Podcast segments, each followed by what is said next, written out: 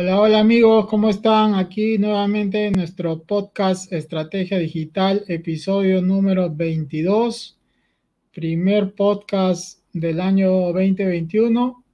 Hoy nos toca hablar de la nueva educación, nueva educación digital, nueva educación en Internet, nueva educación en la nueva normalidad, como le quieran llamar, pero tenemos mucho de qué decir sobre lo que se viene de aquí en adelante. Mucho de lo que vamos a hablar pensamos que iba a suceder de acá a 10 años, pero por situaciones que ustedes conocen se ha adelantado muchas cosas en la parte tecnológica, en la parte online, y definitivamente eso ha afectado a la educación. Entonces, vamos a, conversar un poco sobre este tema, muy interesante. Mi nombre es César Vallejo, estamos en episodio 22 de nuestro podcast Estrategia Digital y le doy el pase a mi compañero y colega y panelista de este podcast, nuestro amigo Aldo. Muchas gracias, César y les damos la bienvenida a este nuevo año y también al episodio número 22 del podcast Estrategia Digital. El tema de educación es muy, muy importante y vamos a desarrollarlo durante este episodio porque está relacionado con el tema del conocimiento, la era del conocimiento que estamos viviendo y pues está también relacionado con el futuro, qué va a pasar de aquí en adelante. Yo soy Aldo Boteri, eh, trabajo con temas de tecnología y con temas de educación Así que este episodio va a estar buenísimo. Le doy el pase a Freddy Ortiz. Adelante, Freddy. ¿Qué tal, amigo? Buenas noches. Saludos a todos, a todos los que nos siguen semana a semana y los que nos ven también en repetición, ¿no? Bueno, sí, el tema de hoy día es muy interesante. Eh, acá tenemos algunos especialistas en educación. Bueno, y todos sabemos educación porque todos hemos pasado por el colegio, la universidad y tenemos experiencia en el tema y ahora estamos en el mundo digital. Entonces, Quizás ahora vamos a hablar de ciertas cosas de nuestro punto de vista, cómo nos parece que debe ser la educación o cómo es la educación en estos momentos, de acuerdo a nuestras experiencias. Entonces, el tema es muy interesante, así que quédense hasta el final. Y bueno, mi nombre es Freddy Ortiz y saludos para todos. Adelante, Víctor.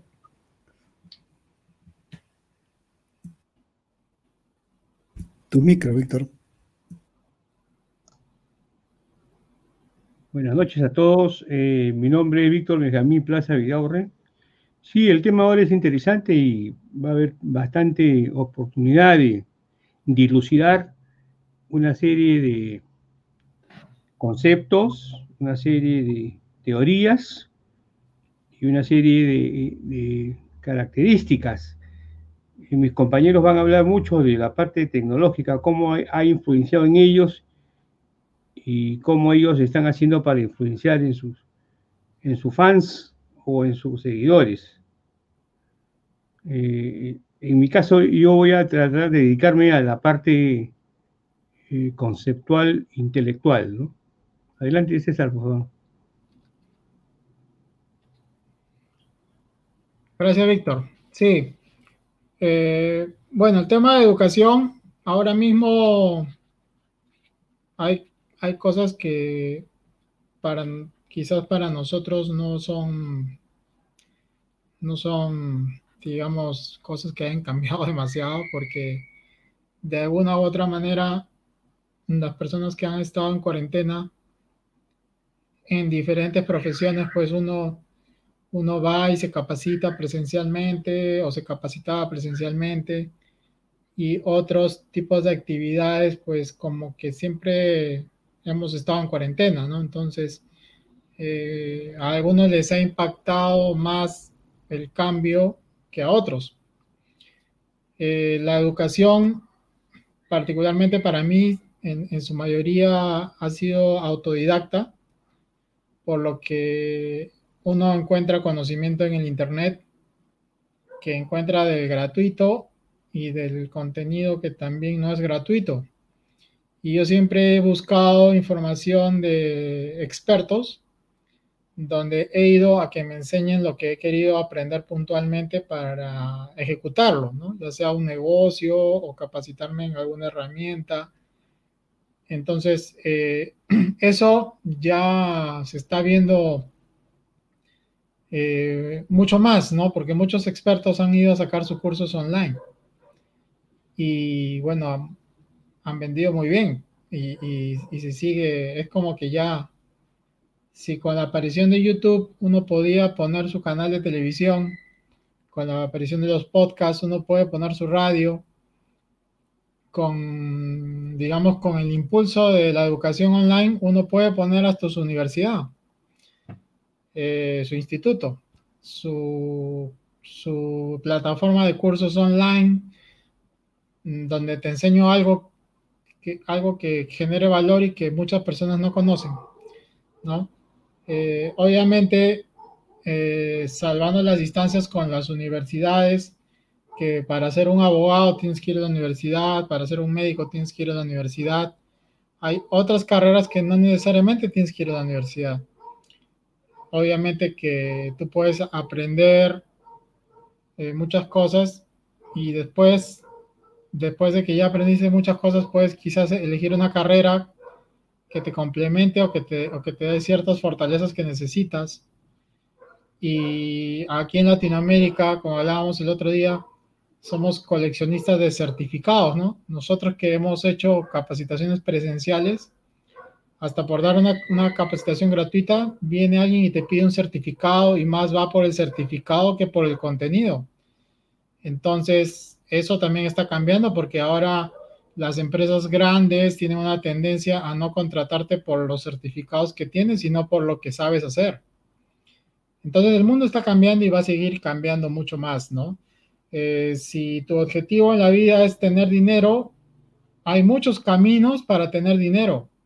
La universidad es uno de ellos.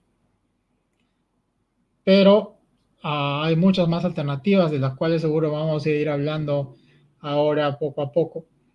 Entonces, eh, le doy el pase a mi amigo Aldo que quiere darnos mucha información porque Aldo está metido en este sector. Gracias, sí, efectivamente, yo trabajo en tecnología aplicada en este momento al sector educación y justo me tocó estar trabajando en proyectos de tecnología para educación cuando empezó todo este tema de la pandemia. Entonces hemos vivido esta transformación media forzosa, media eh, obligatoria que han tenido que hacer los centros educativos, especialmente desde los altos directivos, pasando por toda la parte, la plana académica, los profesores, los docentes, que han tenido pues que implementar herramientas virtuales para la educación. Y muchos no tenían la base suficiente para poder hacerlo, otros felizmente sí, pero algo que nos dimos cuenta en primer lugar era que el sistema educativo formal no había cambiado en los últimos años, varios años, varias décadas, diría yo. Entonces, esta clásica sistema de, que van los alumnos al colegio, a la universidad, escuchan a un profesor hablando, eh, hacen tareas y, a través de ello aprenden, es, una, es algo que viene hace muchos años y que en realidad el sistema educativo de por sí necesitaba modernizarse y necesitaba cambiar de manera urgente. Y de alguna manera la pandemia ha venido a obligar a que, a que este cambio empiece. Y ya estamos notando estos cambios porque los profesores han tenido que implementar herramientas virtuales y romper la educación clásica de los alumnos escuchando la clase, sino más bien hacer que los alumnos aprendan por ellos mismos a través de la investigación, a través del desarrollo de conceptos. Por ejemplo, algo que, que hemos visto durante el trabajo que funciona muy bien es cuando los alumnos aprenden a través de la acción, ¿verdad? El aprendizaje a través de la acción. Es muy diferente sentar a los alumnos en un salón de clase y, enseñarles algo en una pizarra o que lo lean en un libro, a salir al campo, salir a la cancha, salir al, área donde pueden desarrollar esas habilidades y aprender mediante eh, hacer, mediante la acción con un facilitador, un profesor que conduzca a estos alumnos a través de este proceso de aprendizaje. Entonces, si bien es cierto, esto es algo que actualmente presencialmente no se puede dar por el contexto actual, la tecnología ha ayudado a acercar a, que el profesor y el alumno se acerquen a, esta guía que el profesor tiene que darle al alumno para que sea el mismo quien puede ir investigando, aprendiendo conceptos, con el profesor como un facilitador. O sea, ya el profesor no es el centro de la educación, sino es el que genera las condiciones para que el alumno aprenda a través de eh, la, experimentación, a través de la investigación, a través del, ensayo y error, pero finalmente consiguiendo resultados, que es lo más importante, ¿no? Entonces, aquí hay, aquí hay varias cosas que analizar en sí. En primer lugar, hay un sistema educativo formal, por decirlo de alguna manera, que es el que contempla cada gobierno, cada estado, cada país, en el cual pues hay una estructura educativa de los años que los alumnos tienen que eh, seguir en el colegio o en la universidad o en el instituto para tener un certificado de estudios, para tener un título universitario o un posgrado. Pero también existe, como mencionaba César, el conocimiento y la educación a través de personas que comparten su conocimiento a través de Internet, a través de libros, a través de cursos, para las personas que quieren aprender por el simple hecho de desarrollar herramientas, no por el hecho de tener un grado, por tener un título, sino por el hecho de desarrollar habilidades, desarrollar capacidades y competencias que les ayuden a desarrollar sus conocimientos y generar ingresos, ya sea trabajando para otros o en su propio negocio. Entonces, muchas veces cuando alguien postula un trabajo, por ejemplo, postula a, un puesto de trabajo, te piden qué estudios tienes, principalmente para saber quién respalda tu conocimiento, ¿verdad? ¿Quién está respaldando lo que tú dices que sabes? ¿Lo respalda una institución, un, un edificio, una universidad o lo respalda una página web? ¿Y cuál es mejor y cuál es peor? Pues eso es relativo, eso depende mucho de cuál es el objetivo por el cual te están contratando en un puesto de trabajo. Porque finalmente quien te contrata tiene que evaluar no solo lo que sabes hacer, sino los objetivos que puedes lograr. Entonces ahí también hay un tema en cuanto a la educación. La gente que busca puestos de trabajo, los reclutadores, no deberían contratar a las personas por los estudios que, que tiene, sino por las competencias que ha desarrollado y mejor dicho, por los objetivos que estas personas pueden cumplir. Entonces, la base en sí de la educación es, si bien es cierto, necesitamos una, una base de la estructura formal que nos dé los conocimientos básicos para poder desarrollarnos en esta sociedad.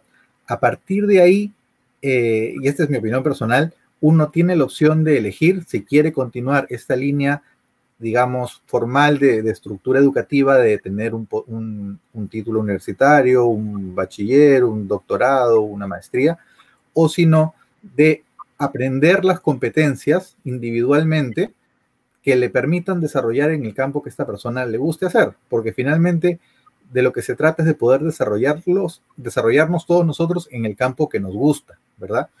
A veces en la universidad, hasta en el colegio, nos obligan a aprender cursos que no nos gustan y, y que finalmente de repente no nos van a servir para nada. Ya he visto que la estructura está cambiando, ahora en colegios hay cursos selectivos, por ejemplo, en los colegios que tienen el sistema del bachillerato internacional, los alumnos pueden elegir si desean estudiar artes, si desean estudiar ciencias, si desean estudiar qué tipo de arte, si quieres estudiar, este, por ejemplo, teatro o pintura o música. Entonces, ya no estás encasillado a tener que aprender solamente eh, idiomas y, y matemáticas, sino que tienes abiertas las posibilidades para desarrollar tus competencias en los campos en los que tienes mayor posibilidad de desarrollarlos, que, tienes mayor habilidad. Entonces, están formando ahora personas, jóvenes, eh, escolares, universitarios, que pueden desarrollar mejor las habilidades que ellos tienen. ¿no? Antes eran todos como, una, como un proceso industrial, todos salían igualitos de la fábrica. Ahora no, ahora los alumnos salen del colegio desarrollando las capacidades que ellos mejor dominan y que les permiten acceder a las carreras universitarias, si es que lo desean, o institutos, de acuerdo a sus habilidades y de acuerdo a sus expectativas. La educación ha cambiado bastante y eso lo vamos a, seguir conversando ahora en el transcurso de este episodio. Por ahora le doy el, el pase a Freddy. Adelante, Freddy. Gracias, Aldo. Este, un término que usaste me causó una sonrisa porque tú dijiste la fábrica, ¿no? el colegio es una fábrica. Es verdad, es una fábrica.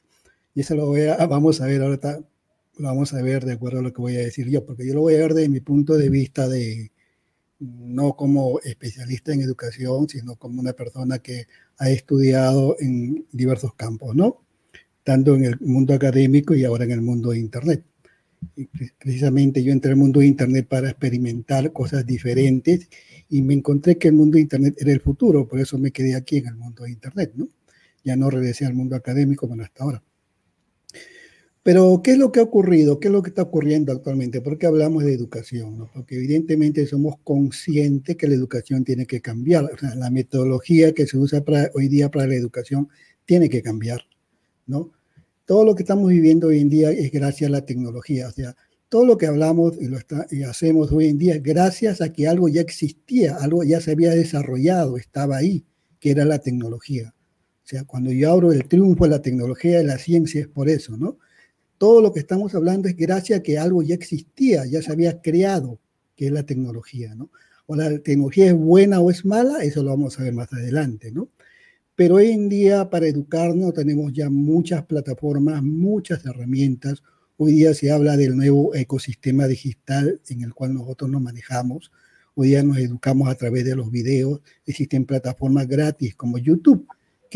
que realmente la educación formal debería o ya está utilizando o se ha visto forzada a utilizar. Miren la palabra, se ha visto forzada a utilizar, no, no lo iban a usar, ¿no?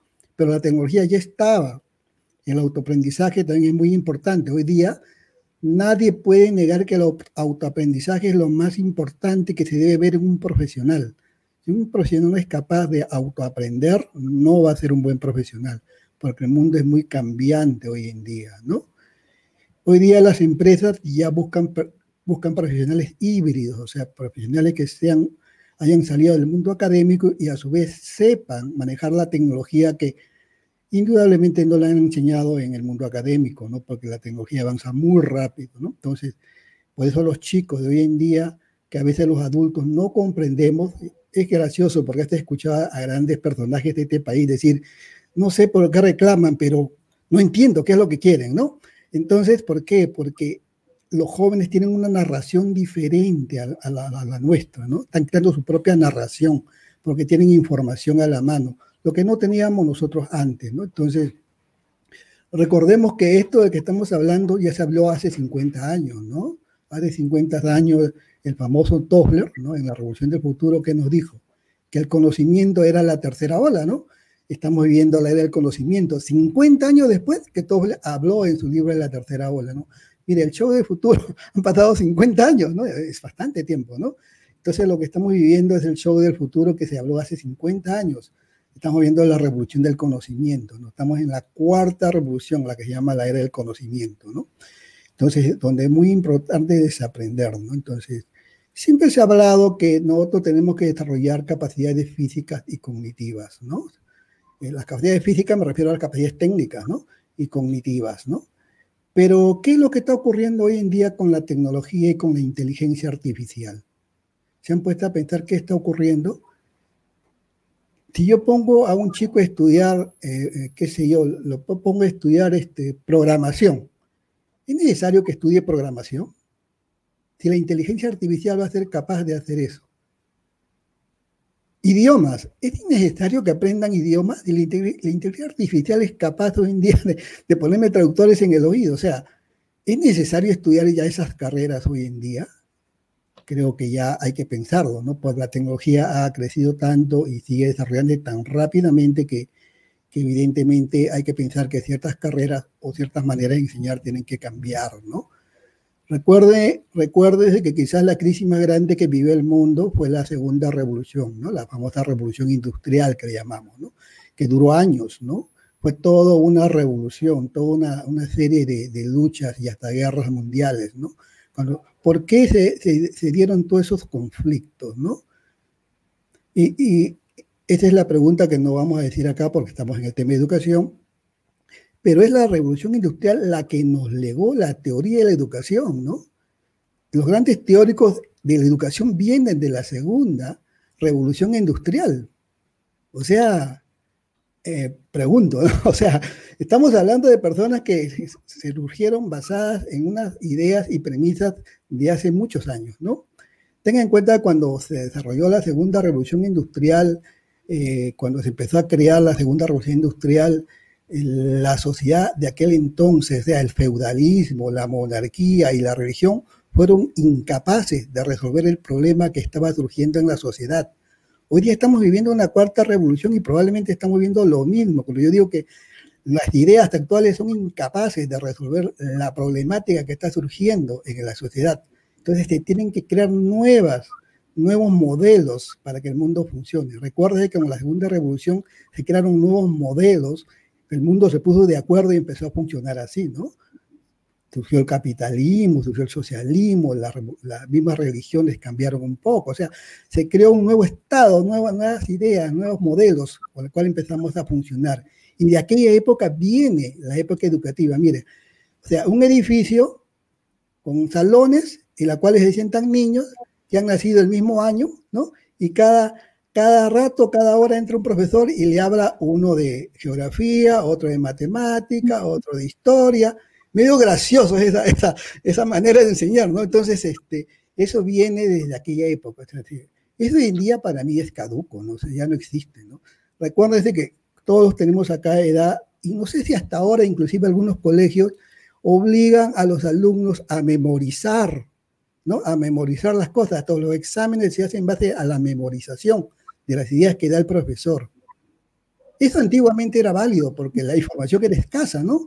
Mi biblioteca sabía, hoy en día lo que abunda es información. Entonces, eh, desde ese punto de vista, la educación tiene que cambiar radicalmente, ¿no? Hoy en día, por ejemplo, un chico puede confiar en un adulto, en lo que le dice un adulto. El adulto es un erudito, tiene sabiduría, pero una sabiduría desfasada, porque está hablando de algo, de un modelo que ya prácticamente es caduco. Ten en cuenta que la tecnología ha avanzado tanto y va a seguir avanzando más va a seguir creciendo, la tecnología va a tomar, ir donde puede. Pero miren otra cosa, ¿no? La segunda revolución industrial, recuérdense que también el hombre crió la agricultura, inventó la agricultura, así como inventó la tecnología. ¿Y qué pasó con la agricultura? Solamente unos cuantos se hicieron del poder, pero la gran mayoría fue esclavo, hasta hoy en día, ¿no? Trabajando en el campo. O sea, la agricultura fue una gran invención humana, pero solamente unos le sacaron provecho y otros se convirtieron en esclavos de esa tecnología que se llama agricultura. Ahora la tecnología actual es igual, ¿no? por eso es que yo me quedé en el mundo de Internet, porque me di cuenta de eso, ¿no? ¿Quién va a manejar la, la tecnología? ¿Lo vas a manejar tú o la tecnología te va a manejar a ti? Esa es la pregunta, ¿no? ¿La agricultura lo voy a manejar yo o la agricultura te va a manejar a ti? Eso es lo que ocurrió en aquella época. Ahora igual, la tecnología lo vas a manejar tú o la tecnología te va a manejar a ti. Y esa es la gran disyuntiva que tenemos cada uno de nosotros. Es uno de los motivos por el cual yo me quedé en el mundo de Internet, porque sabía que por acá venían las cosas y no allá en el mundo académico. Y todo lo que hago hoy día lo hago desde el punto de vista de Internet, ¿no? De todo lo que aprendo a, a través de la nueva modalidad que hay en Internet de aprendizaje, ¿no? Entonces, eh, para terminar esta primera parte, solamente quiere decir que la tecnología crea zombies, ¿no? ¿Se dieron cuenta que la tecnología crea zombies? No ven a esos muchachos con sus teléfonos ahí en los carros metidos. en Zombies. Los zombies, eso, a eso la tecnología lo está dominando. No dominan la tecnología, la tecnología lo está dominando a ellos. Entonces no, no debemos ser zombies. Entonces, si no quieres ser zombie, tienes que alinearte con la nueva modalidad del aprendizaje por Internet. Todo lo que tú quieras aprender está en Internet. Todo lo que tú quieras aprender, inclusive hasta gratis, ¿no? Por eso ya las nuevas plataformas que están surgiendo de, de cursos, tipo Netflix, pero de cursos, que así van a hacer los nuevos negocios de educación, donde pongas plataforma, donde haya curso de todo, y yo soy miembro de la plataforma y me educo, ¿no? Por eso tengo que tener la capacidad del autoaprendizaje. Esas son las personas que en el futuro van a, a, ser los más este, buscados, el autoaprendizaje. Entonces, esa es una modalidad que va a surgir, las famosas plataformas, que ya algunos están muy avanzadas, la plataforma tipo Netflix, tipo otros canales que dan, pero que sea de educación, ¿no? Entonces, mire lo que estamos hablando, los modelos de negocios que para mí se vienen a futuro, ¿no? Para mí la educación formal la tiene muy difícil, o sea, ese edificio de ladrillos y donde entran chicos que nacieron el mismo año, en el mismo salón, y que un profesor que entra cada hora como que causa gracia, ¿no? Hoy en día con la tecnología que tenemos a mano nosotros, ¿no? Entonces, por ese lado es que yo digo que la educación está en crisis. Estamos en la cuarta revolución industrial, la era del conocimiento, y estamos viendo grandes cambios y se tiene que crear nuevos modelos, ¿no? Y la creación de nuevos modelos causa crisis en la humanidad, causa crisis en las personas. Y sobre eso vamos a hablar en la, la segunda parte que me toca, ¿no? Así que por ahora lo dejo ahí. Adelante, Víctor.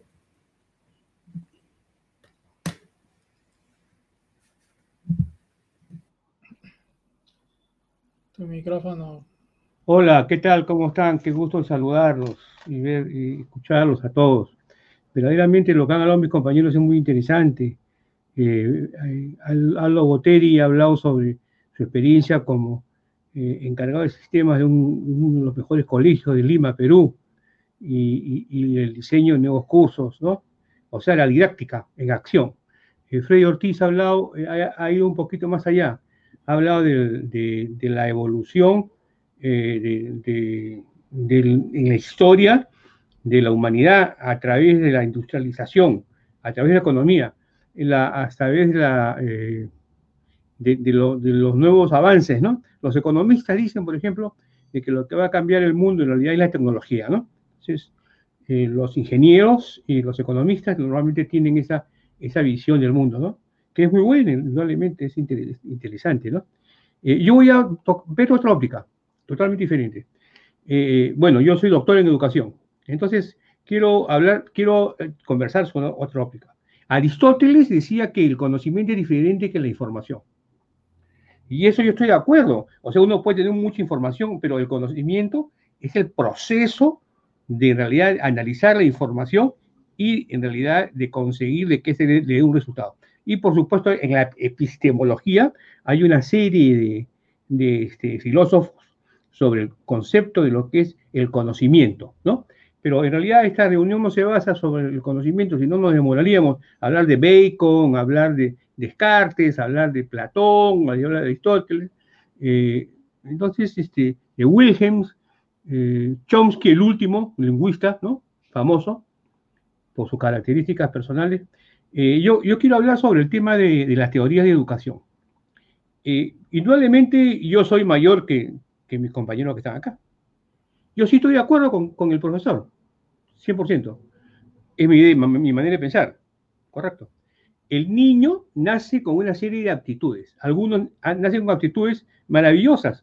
Yo tenía compañeros que eran muy, muy hábiles en captar, en captar la información y repetirla, ¿no? Quizás uno de los errores en ese momento de la, no sé si los errores de la educación, pero sí eh, no le da versatilidad al conocimiento, ¿no? O sea, la persona, eh, el papá le da un libro o el, tiene uno que leer un libro para poder entender algo pero no, no, entendía mucho el ambiente externo. Entonces, este, el profesor es una persona muy importante. ¿Por qué? Porque en realidad este, él, en base a su experiencia, eh, expone y exporta, exporta valores. Exporta valores. Exporta formas. Exporta actitudes. ¿No? Entonces, una computadora no exporta eso. Claro.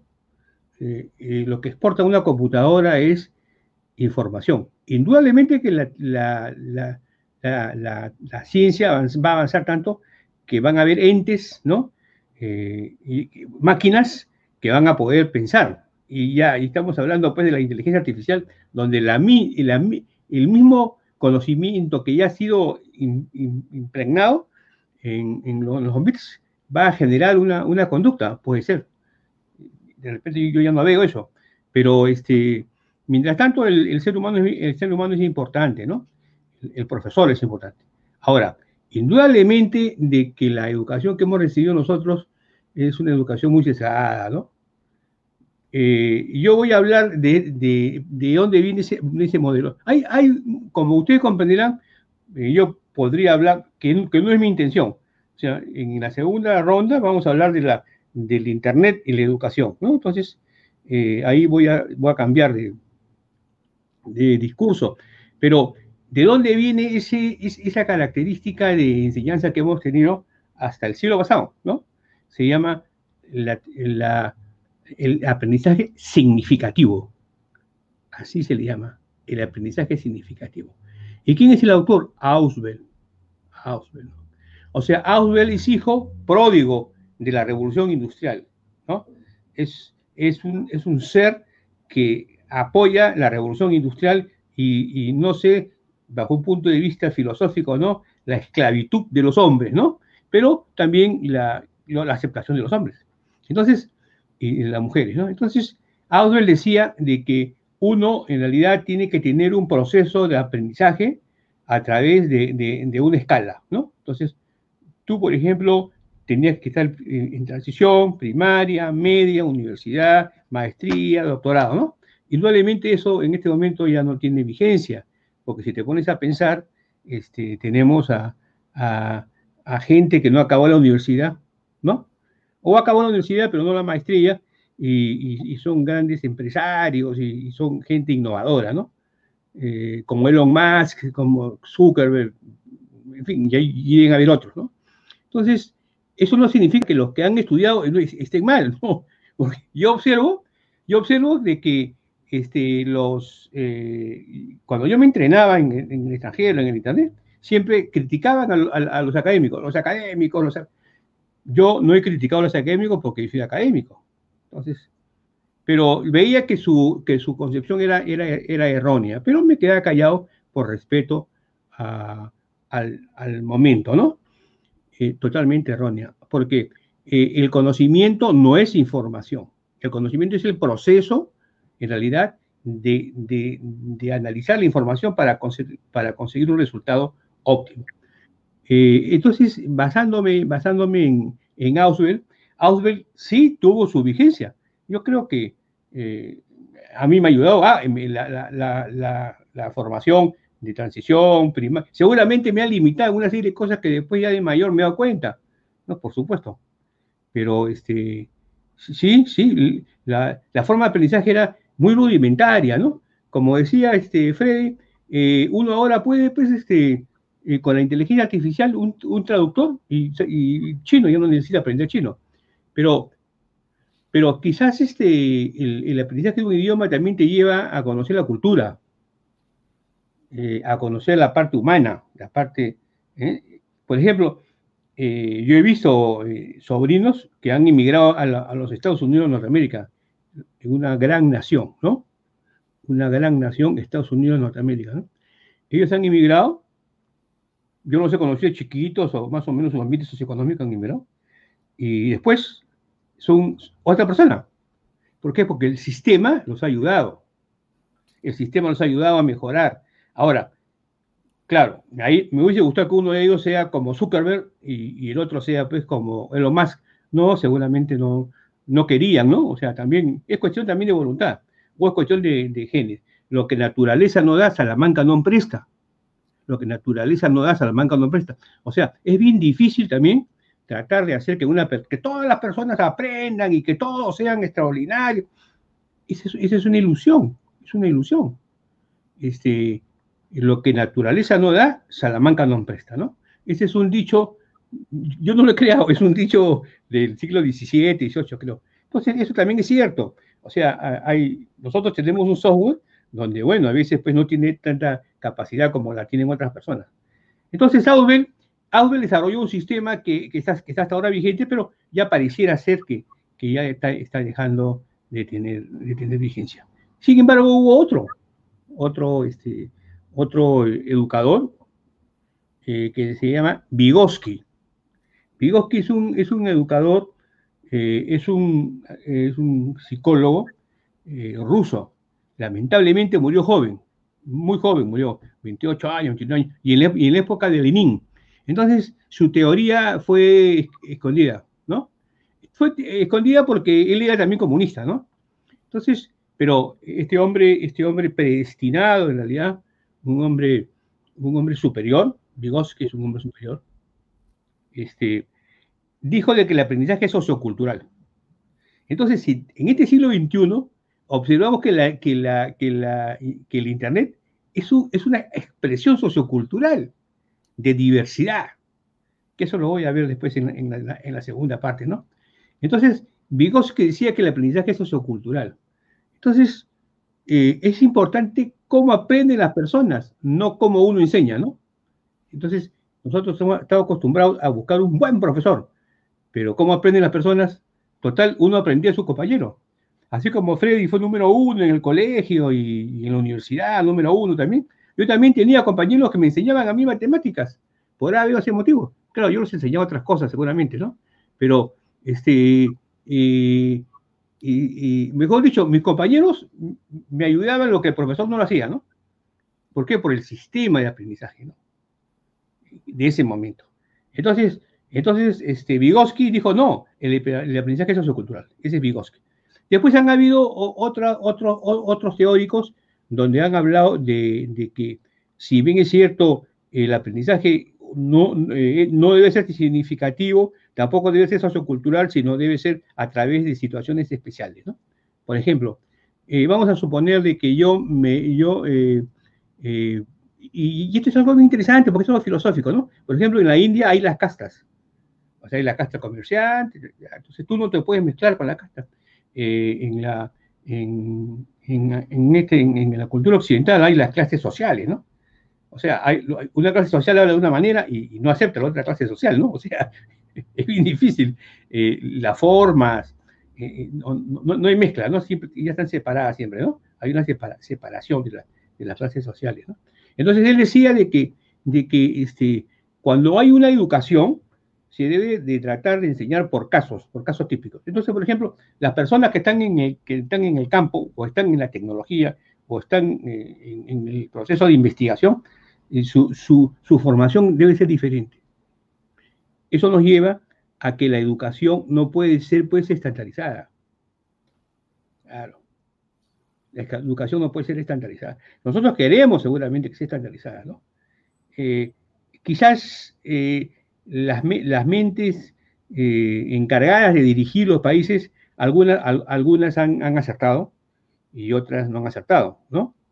Y si nosotros vemos que si nosotros vemos las naciones desarrolladas, este, han acertado en su, su, en, su sistema educativo, claro, han acertado. Y, y, las que no, no somos desarrolladas, no hemos acertado, ¿no?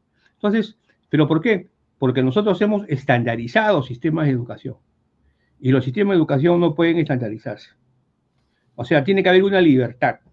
Por ejemplo, acá en el Perú hay un profesor que no tengo el nombre, pero que ha sido felicitado por, eh, a nivel mundial, porque ha incluido la robótica dentro del proceso educativo de los niños en, en las zonas interandinas y altoandinas. Entonces, por ejemplo, es una cosa extraordinaria. Ese hombre, por ejemplo, está demostrando una innovación en, en, lo que es la educación. Pero si a él lo hubiésemos, lo hubiésemos le, hubiésemos dicho, usted tiene que dar examen solamente estos exámenes para poder pasar y que le podamos asignarle un sueldo. Entonces, ese hombre, pues, indudablemente no va a tener ganas de, de crear nada. Entonces, eh, la, la educación es una vocación. La educación es una vocación. Entonces, yo creo que las personas que están en el Internet y que están generando ingresos y que, y que hacen miles de cursos, y, y, y, ahora hay un eufemismo hay un eufemismo, ahora se le llama la tribu. O sea, tú perteneces a una tribu de una persona que te capacita. Eso es, una barbarie, ¿no? Porque el concepto de tribu es un concepto antiguo, es un concepto de, las personas que no eran preparadas. Entonces, eh, te, tratan como una tribu, ¿no? ¿Por qué? Porque la idea es tener conocimiento, tener una serie de capacidades para manejar herramientas, ¿no? Entonces, yo lo que veo y creo que este es, el, este es la, gran, eh, la gran incógnita que yo tengo, es las herramientas, hasta qué punto nos van a dar una mejor civilización. ¿No?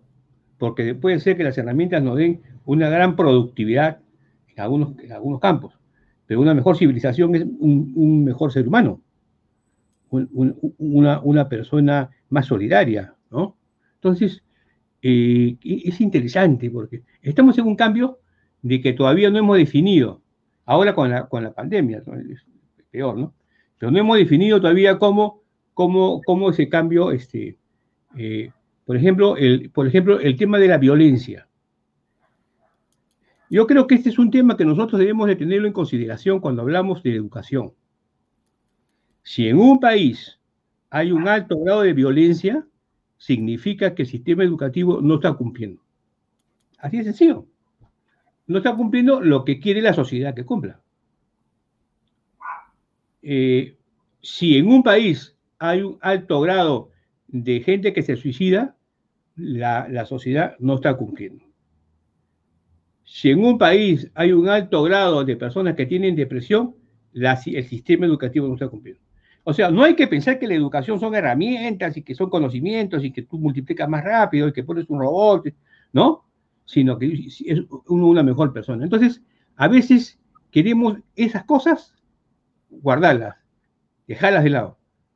Y esas cosas son importantes. Es como, es como eliminar a la religión, es una locura, ¿no? Porque solamente debe haber una sola manifestación. Entonces, eh, yo creo de que la educación, miren, hay un tema que yo, este, antes de, pasarle la, palabra a César, ¿no?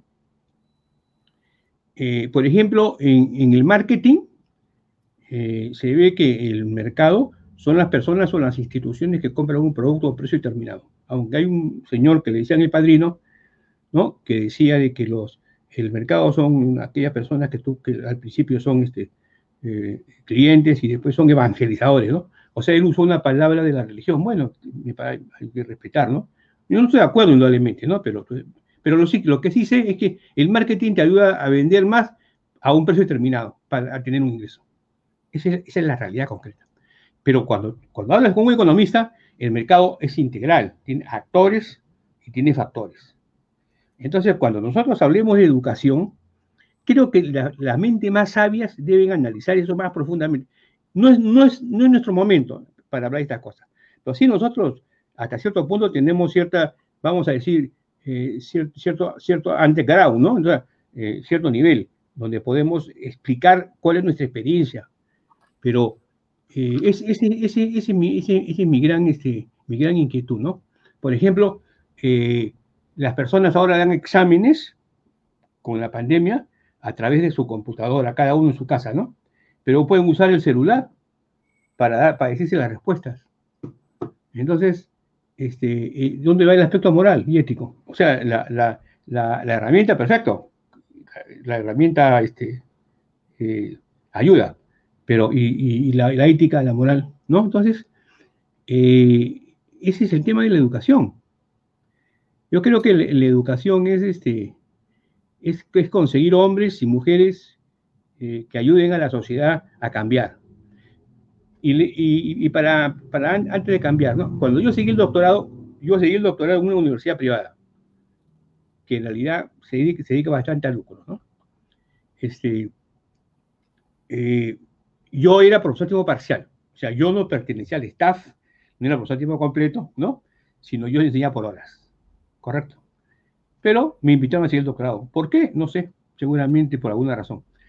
Este, y cuando yo estuve en el doctorado con este grupo, con el grupo de, gente a tiempo completo, profesores a tiempo completo, autoridades y también administrativos, eh, de 20 nos graduamos tres.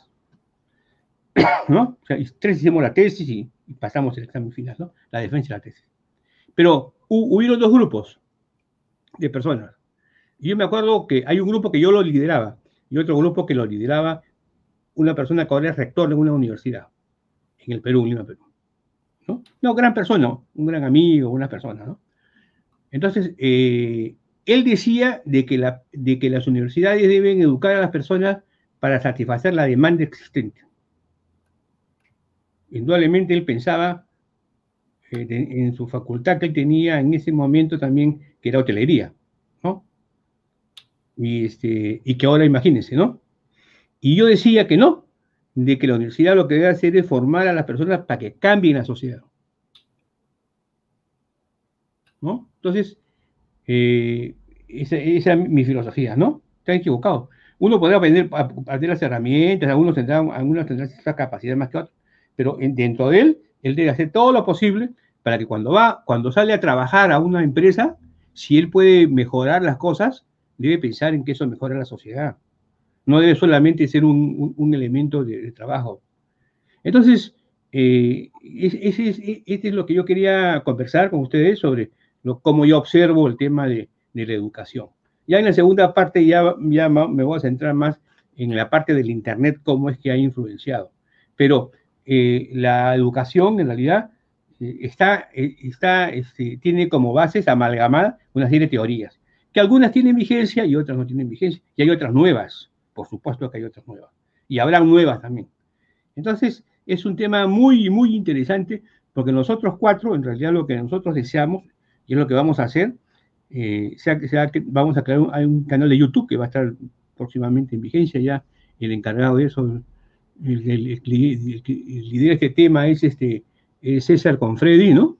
Y, entonces, eh, ¿cuál es nuestra idea? Nuestra idea pues es que eh, todo lo que nosotros podamos dar también que sirva pues para, para mejorar la sociedad, ¿no? O sea, ser sinceros y, hablar nuestro conocimiento, ¿no? Ok, acá le paso la, palabra a César. César. Gracias, Héctor. Bueno, ahí tenemos un saludo de Ariel Ruiz. Saludos, Ariel. Hola, Ariel. Bien, mire, eh, acá mis compañeros saben mucho, han dicho muchas cosas que son ciertas. Víctor es doctor en educación, ha, citado muchos autores, excelente. Pero con respecto a la educación, yo aprendí que lo único permanente en esta vida es el cambio. ¿No? ¿Están de acuerdo conmigo que lo único que, siempre es constante es que las cosas tienen que cambiar? Pero yo me daba cuenta que por ejemplo, si retrocedemos al año 1950, 1950 y lo comparamos con el año 2019, por decir, y si, y si, ustedes han vivido 1950, 1970, 1980, incluso 1990, digamos, eh, y, comparan la foto de un aula de clases con, el aula del 2019, probablemente hayan pocas diferencias. Quizás una mejor mochila, una mejor cartuchera, ¿no? Pero, pero de ahí era igual, ¿no? Lo único que, que, que no cambiaba, ¿no? Hablamos de revolución industrial, o la cuarta, quinta revolución de la era del conocimiento, algunos dicen la era de las comunicaciones, pero eso no cambiaba, ¿no? Y bajo un escenario obligado, las cosas han cambiado o se han acelerado, o el cambio, la resistencia al cambio también es un tema, es un tema constante en algunas personas, ¿no? Quizás no, la resistencia al cambio a veces es obligada, ¿no? Te obligan a cambiar. Eso, son, eso es algo que hemos visto y que ha sucedido y que este 2020 que ya pasó, eh, fue un antes y un después con respecto a, muchas cosas en la educación. Estarán de acuerdo conmigo también que la educación es un negocio, ¿no? Tanto las instituciones educativas formales y autorizadas son un negocio como las personas que comercializan por un expertise, por un cambio de dinero, también es un negocio, ¿no? Si yo te voy a capacitar a ti para que tú sepas manejar bolsa de valores, yo te estoy ayudando y a través de ayudarte también me ayuda a mí, pero puedo llegar a muchas personas y ayudar a mucha gente. Eh, de alguna manera también es un negocio, ¿no? O sea, no, no vamos a engañar a nadie aquí, ¿no? El tema es que tú como persona, ¿qué conocimiento estás buscando, ¿no? Si estás, si estás yendo a buscar un conocimiento porque te dijeron, porque tienes que ir, porque tienes que tener una carrera, eso es lo que tenemos que cuestionarnos, ¿no? Particularmente yo, cuando terminé de estudiar el colegio, no fui a la universidad. Yo, yo tuve una pausa de como tres años para recién saber lo que quería hacer, porque yo realmente no sabía lo que quería hacer. Y si hubiera seguido lo que a mí me dijeron que yo tenía que hacer, quizás, quizás hubiera ido por otro lado. ¿No? Entonces, cuando a ti te apasiona algo, tú quieres aprender. ¿No?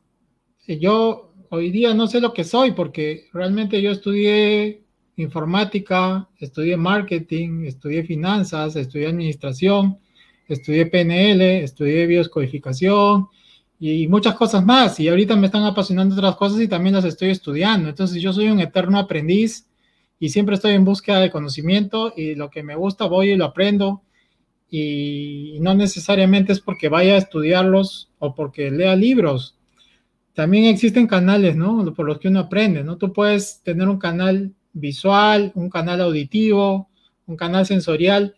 Entonces tú consumirías la información por el canal que tú más aprendas, ¿no? Quizás yo puedo ser un poco visual y aprenda por, por videos o por, porque también hay audiolibros, pero no necesariamente soy muy lector, ¿no? En el colegio nos enseñan a ser memoristas y si tú no eres Si tú no te lees todos los libros, tú no puedes dar un buen examen. Finalmente, hasta Kiyosaki tiene un libro que dice, ¿no? Que aquellos que están en los primeros lugares en los colegios no necesariamente terminan destacando en la vida, ¿no? Porque los que destacan son los que están atrás, porque son los creativos, los que buscan la manera de quizás aprobar el curso sin, sin leerse todo el, todo el libro y, y, tienen un poco la mente un poco más activa, mientras que el memorista no tiene, digamos, no ha ejercitado mucho la práctica mental o el uso de la lógica para, para, poder salir de apuros, ¿no? Por eso es que también ir a la universidad, del colegio, ir a la universidad, después estudiar una maestría, después, bueno, tienes el camino directo a ser un empleado en escritorio porque de repente no has, no has desarrollado otras habilidades, ¿no? Quizás son algunos sí, otros no. Entonces, va mucho sobre quiénes son tus primeros mentores, ¿no? Si tus primeros mentores son tus padres y tus padres siempre te inculcaron el ser empleado, porque ellos han sido empleados, eh, obviamente es lo que te toca, ¿no? Pero si tus, tus padres han sido emprendedores, han tenido negocios, eh, quizás tienes ese bicho también de ser emprendedor. Y lo que tú aprendes, quizás eh, vas y pones un negocio, ¿no? Ahí está la diferencia entre dos personas que conocen lo mismo. Uno puede poner un negocio y el otro puede estar este, coleccionando certificados para presentar su, hoja de vida a una empresa y ser un empleado, ¿no? Y de ahí, si sigues el negocio de la educación, vas a querer hacer tu maestría para que te suban el sueldo, ¿no?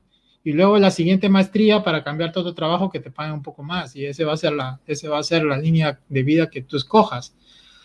Eso es, es, una cuestión de que si a mí, si a ti te lo explican de joven, quizás tomes otro camino, ¿no? Como dije en la anterior secuencia, hoy hay muchos caminos en la vida, ¿no? Uno de esos caminos es la educación regular, la universidad, y existen otras también, ¿no? Ahora puede ser hasta influencer y vas a ganar mucho más que cualquier persona que se estudió todas las maestrías depende cuál sea tu propósito de vida también, ¿no? Encontrar tu por qué, tu para qué es importante porque tienes que ver para dónde vas y, para qué estás aquí, ¿no? Eso, eso es importante, ¿no? Y si, y si tu propósito depende de que tú estudies una carrera de medicina, de abogacía, de la que tenga que estudiar, pues tienes que hacerlo, ¿no? Pero si no, hay que ver si te conviene o no te conviene, ¿no? Yo estudié la universidad mucho después terminé la universidad y todo, ¿no? Pero de ahí eh, yo estuve por, por, por, seguir una maestría, pero yo, así como dice Freddy, ¿no? Entramos al Internet y te cambia la vida, o sea, ¿qué es esto? Esto es otra cosa, ¿no? Entonces, eh, definitivamente yo no estudiaría una maestría, ¿no? Así me la regalen. Entonces, eh, pero eso no quiere decir que no haya invertido en educación y que no haya estudiado muchas cosas y lo siga haciendo, ¿no? Realmente si hablamos de inversión en educación, probablemente me haya gastado más de lo que cuestan dos maestrías. Pero siempre voy por el conocimiento de, la persona que me va a enseñar lo que yo quiero aprender y puntualmente. Y lo que no voy y lo aprendo, me compro un curso online, tengo mentores, estoy en masterminds. Entonces esto va, este es, otra, este es otro ritmo, ¿no? Este es otro ritmo. Y, y por eso que yo decía, ¿no? Cuando llega la cuarentena, a algunos le afecta la cuarentena y a otros no, porque probablemente siempre hemos estado en cuarentena y aprendiendo, ¿no? Y no nos molesta estar sentados en un computador aprendiendo o tener varias pantallas o, estudiar eh, viendo la televisión, eh, colocando un curso en el televisor. Eso, eso es excelente, ¿no? O saliendo a correr, a hacer deporte con audífonos, con audiolibros. Hay muchos casos de gente que ha salido adelante solo con audiolibros. Y bueno, hablando de lo, de lo nuevo que está en la, en la educación hoy, es que la educación ahora es, digamos, si conocemos la plataforma Zoom o Blackboard o Meet, en un aula de clase, eh, como decía Freddy, ¿no? Eh, ahí yo también tengo un tema, ¿no? Porque no todos aprendemos al mismo ritmo. No todos aprendemos al mismo ritmo. De repente yo para aprender a programar, porque yo, yo también soy programador de software, eh, me demoré seis meses, pero otro, otra persona se puede demorar dos años y al final somos iguales, pero aprendemos a diferente ritmo, ¿no? De repente, de repente tu familia son músicos y tú aprenderás a tocar un instrumento en un mes. Yo te aseguro que yo me demoro dos años en aprender a tocar un instrumento y al final de los dos años tocaremos igual o parecido. Es que no somos iguales, tenemos ritmos de aprendizaje diferentes para determinadas temáticas o determinadas este, pasiones que uno tenga, ¿no? Por lo que quiera aprender. Entonces, creo que creo que está bien hasta ahí. Le doy la palabra a Aldo. Sí, efectivamente, pues este, hay muchos cambios, ¿no? Y, mis compañeros han hablado de muchos temas muy interesantes que básicamente se resume en que estamos actualmente en la era del conocimiento y dentro de la era del conocimiento, la educación forma un papel fundamental dentro de lo que se trata de, de conocer, de aprender y sobre todo de expandir un poco nuestra mente para que no se limite, sino para que sepa que hay un mundo de oportunidades de aprendizaje en el cual nosotros podemos participar. Tradicionalmente en el colegio, en la escuela, nos están educando o están educando a los jóvenes para puestos de trabajo que aún no existen o para puestos de trabajo que aún no han sido inventados. La gente que está actualmente trabajando en temas de inteligencia artificial, en temas de de repente machine learning, en temas de, de criptomonedas o de, de muchas tecnologías actuales eh, son personas que no estudiaron para eso, sino que luego de la educación formal, la educación básica, han tenido que ir especializándose, aprender, experimentar para desarrollar nuevas tecnologías. Entonces es importante tener una base, es importante tener una base, pero también este, saber aprender y conocer qué hay más allá. No podemos limitarnos a lo que nos dan los sistemas educativos actuales porque esos sistemas nos van a dar una base, pero nos tienen que enseñar a aprender lo que nosotros queremos eh, desarrollar más adelante y que de repente todavía no existe o todavía no se ha inventado. Entonces, tenemos que aprender a aprender. No tenemos que aprender de una forma memorista, memorizar lo que está en los libros, porque los libros, a no ser que sean libros de historia, se van desactualizando. Entonces, lo que uno tiene que hacer es aprender a aprender. Eso quiere decir a estar, eh, a, estar abiertos al cambio, a poder este, desaprender para volver a aprender.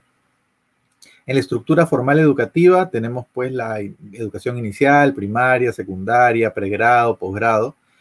Y como mencioné hace un momento, pues parecía una fábrica, ¿no? Donde iban pasando por diferentes etapas de producción y salían todos alumnos igualitos. Bueno, en pregrado, posgrado ya la gente podía elegir, pero sin embargo, pues entrabas a una carrera de, letras y también había una estructura, una carrera de ciencias y había una estructura.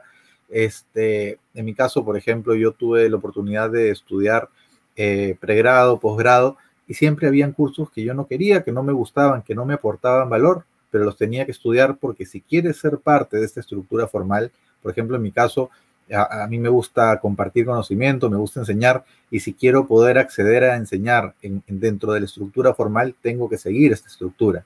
Pero sin embargo, he aprendido más eh, en cursos que no son parte de esa estructura, porque las, los temas que a mí me gustan, los temas que me apasionan, yo seguía cursos eh, cortos en Internet, empezaba a aprender de otras personas y de esa manera he aprendido cosas que me han dado más valor que incluso las cosas que he aprendido en la universidad, en la estructura formal y hasta en la maestría, ¿no? Que bueno, la maestría sí tengo, he tenido la suerte de que han sido cursos bastante actualizados, bastante contemporáneos, pero que tarde o temprano van a quedar obsoletos con las nuevas eh, tendencias que están saliendo.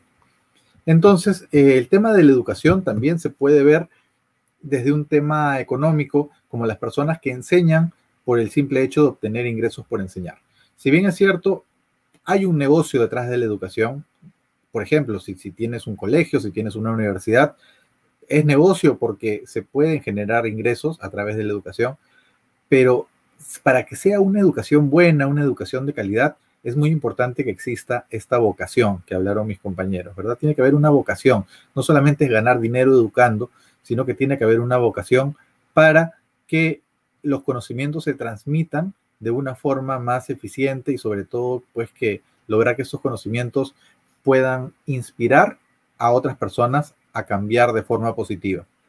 Entonces, eh, obviamente esas personas que comparten sus conocimientos de algo tienen que vivir y, si pueden ganar dinero a través de la educación, no es nada malo, siempre y cuando pues sea educación de calidad y sea y se aporte valor a las personas, ¿verdad? Entonces, eh, yo creo que es completamente válido eh, ese tema.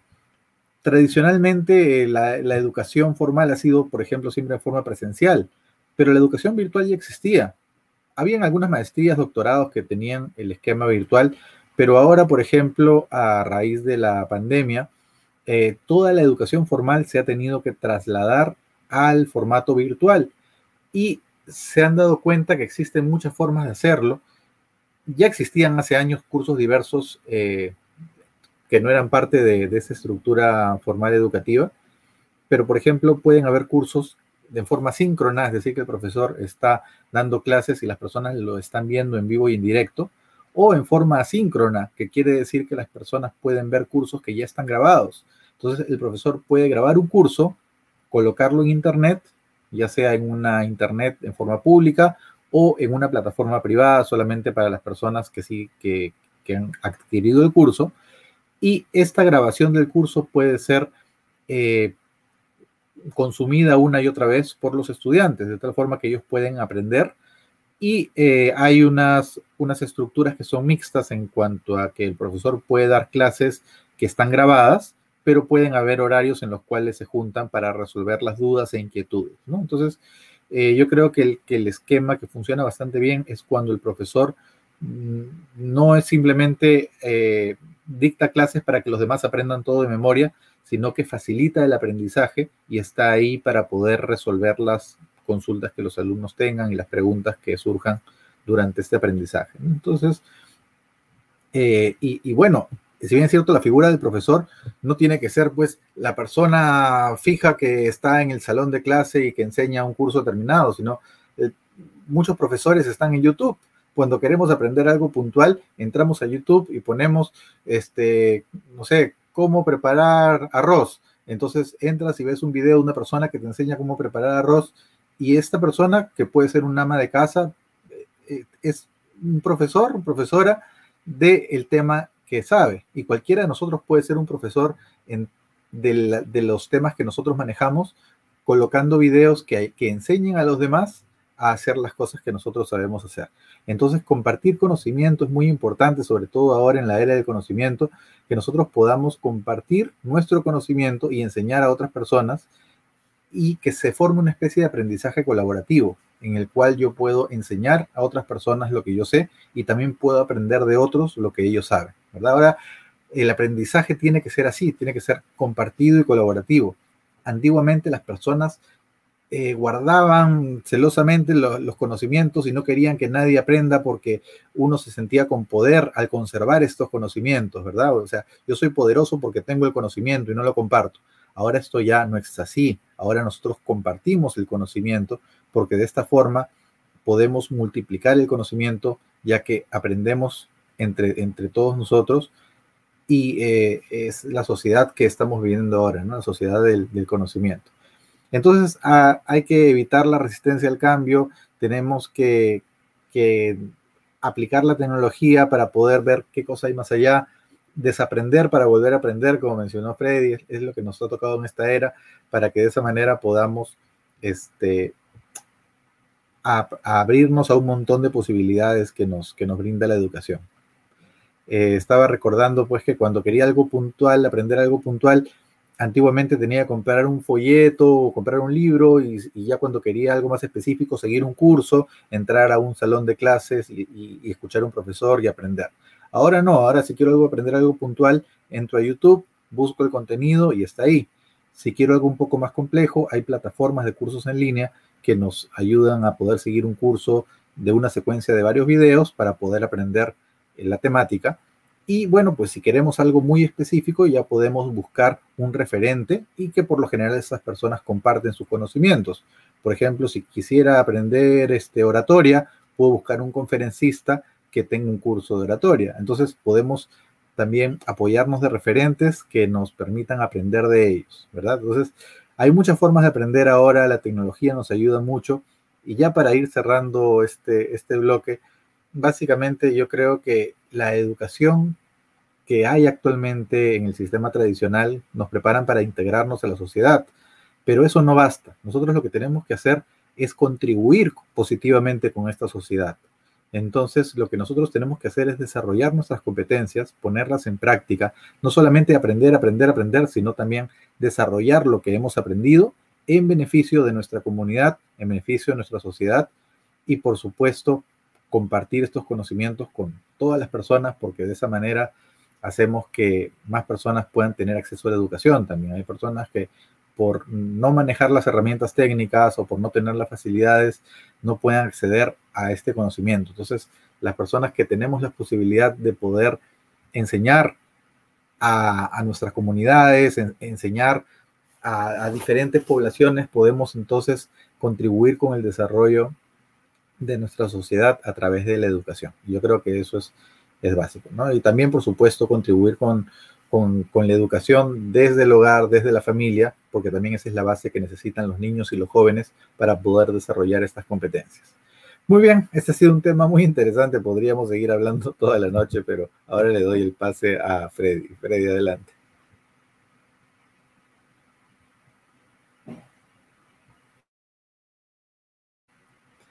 A ver, ahí tu ah, micrófono. Está ¿no? Bien, gracias Aldo. Eh, bueno, sí, el tema de la educación es interesante. Hay que tener en cuenta que la educación ha existido a través de la historia, y la historia y la educación no va a desaparecer, evidentemente. La educación es una ciencia como es la filosofía, no como es la psicología. O sea, educación es educación. A veces confundimos cuando hablamos que estamos hablando de la metodología de la educación actual, ¿no? Que generalmente hablamos de eso, ¿no? Eh, entonces, por eso cuando hablamos a veces de educación, a veces no definimos exactamente que estamos hablando de la metodología actual, ¿no? que está en problemas, está en crisis. ¿no? Y eso es normal, se nota. ¿no? De manera personal, yo trabajé 26 años en el mundo, en, bueno, trabajé como empleado. Empleado es desde el practicante hasta el gerente general de una empresa, ¿no? Son empleados.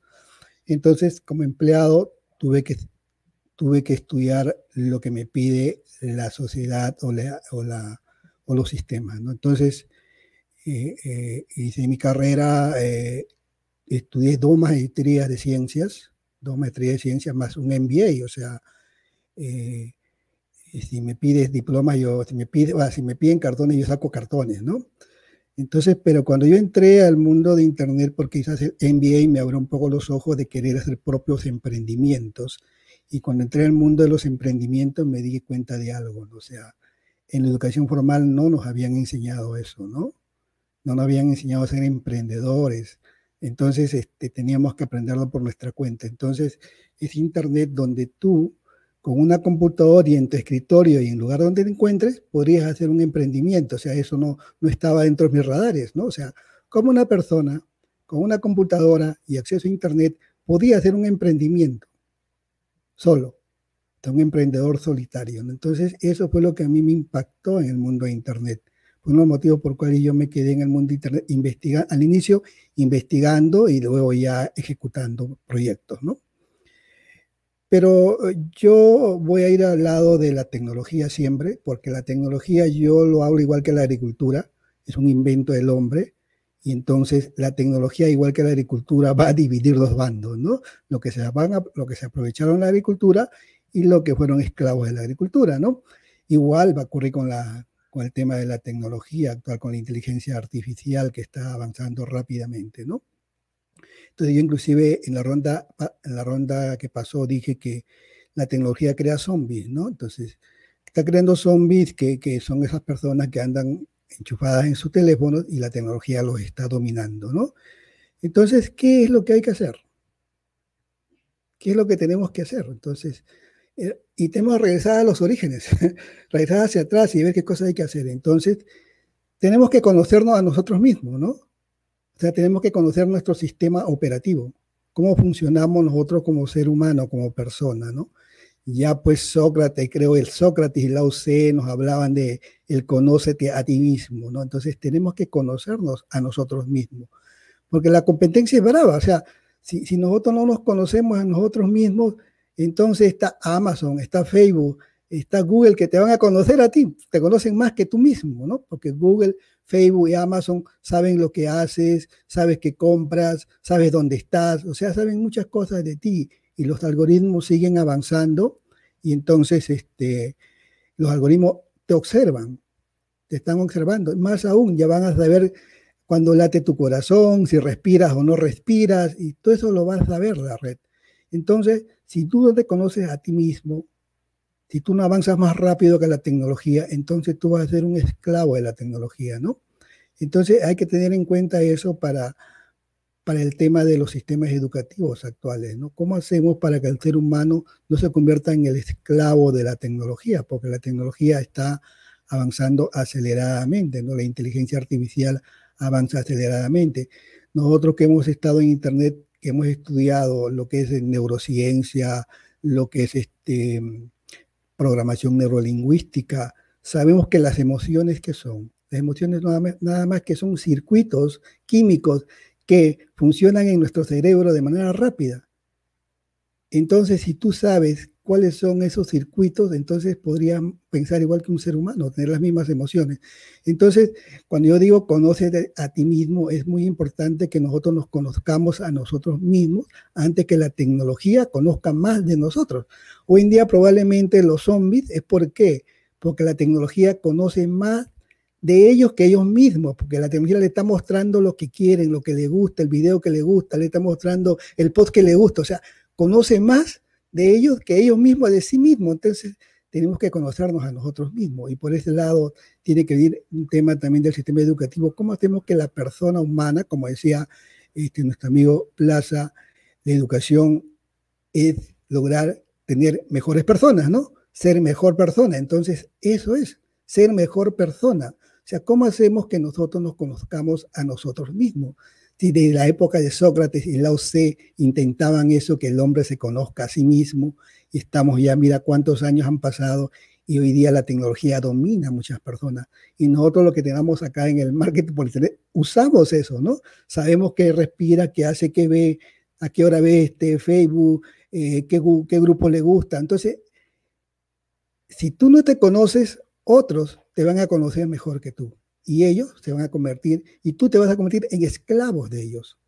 No seamos esclavos de Google, de Amazon, de Facebook.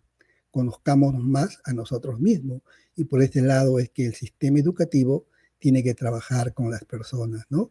Dejando, no dejando de lado, sino relegando un poco el tema técnico. Yo soy ingeniero y hablo, no estoy hablando mal de la técnica, porque la inteligencia artificial está logrando que eh, los robots hagan todo y piensen como humano y más rápido y mejor. Y se equivoquen menos. Entonces, este, por ese lado, entonces tiene que venir el cambio en el sistema educativo y ver esas cosas, ¿no? Y ver esas cosas.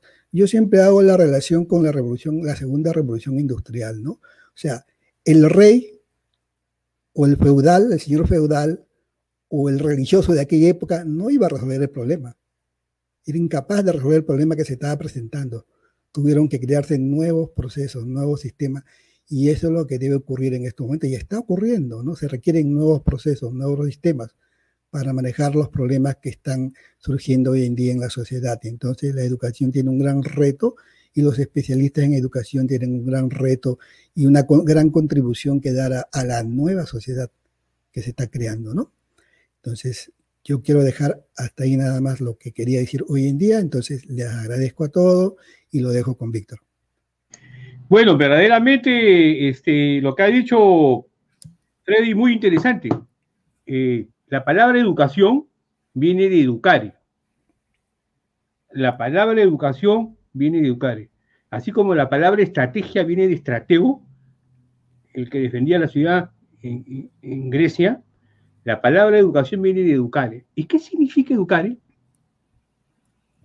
¿Qué significa educar? Educar, educar significa sacar lo que uno tiene dentro.